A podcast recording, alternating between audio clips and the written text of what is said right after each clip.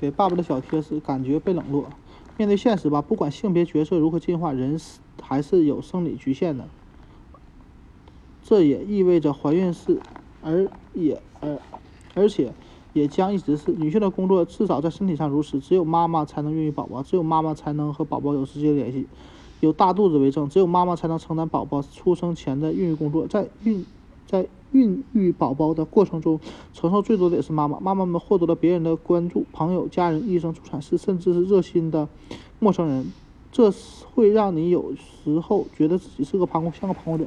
不要担心，怀孕没发生在你的身体里，并不意味着你不能分享它。克服被忽视感的最佳办法是主动参与到其中，和你的伴侣谈谈。他可能根本没有意识到你受到了冷落，或者他可以。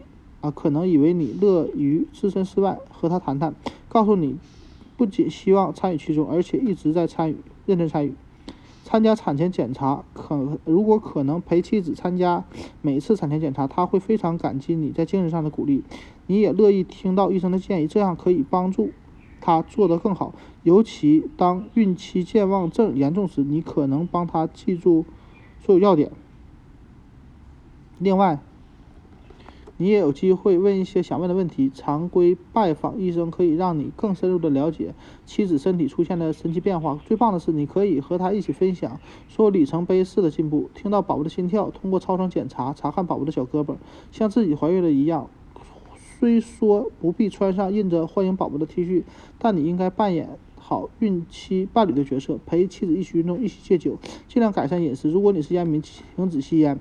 学习怀孕知识，即使是高学历的准爸爸，在涉及怀孕和分娩时，也有很多东西要学习。尽量越多阅读与此相关的书籍和文章，且啊查看相关的文章和线上小组，和妻子一起参加分娩培训班。如果有专门为爸爸开设的培训班，更要去参加。与最近当上爸爸的朋友、同事聊一聊，与宝宝交流。在与未出生的宝宝建立亲密关系方面，准妈妈占有先天的优势，因为宝宝舒适的躺在她的子宫里。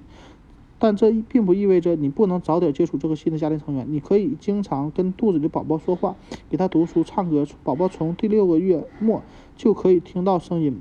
现在经常听到你的声音，可以帮你帮助你啊，帮助他出生后认出你。每天晚上或把手。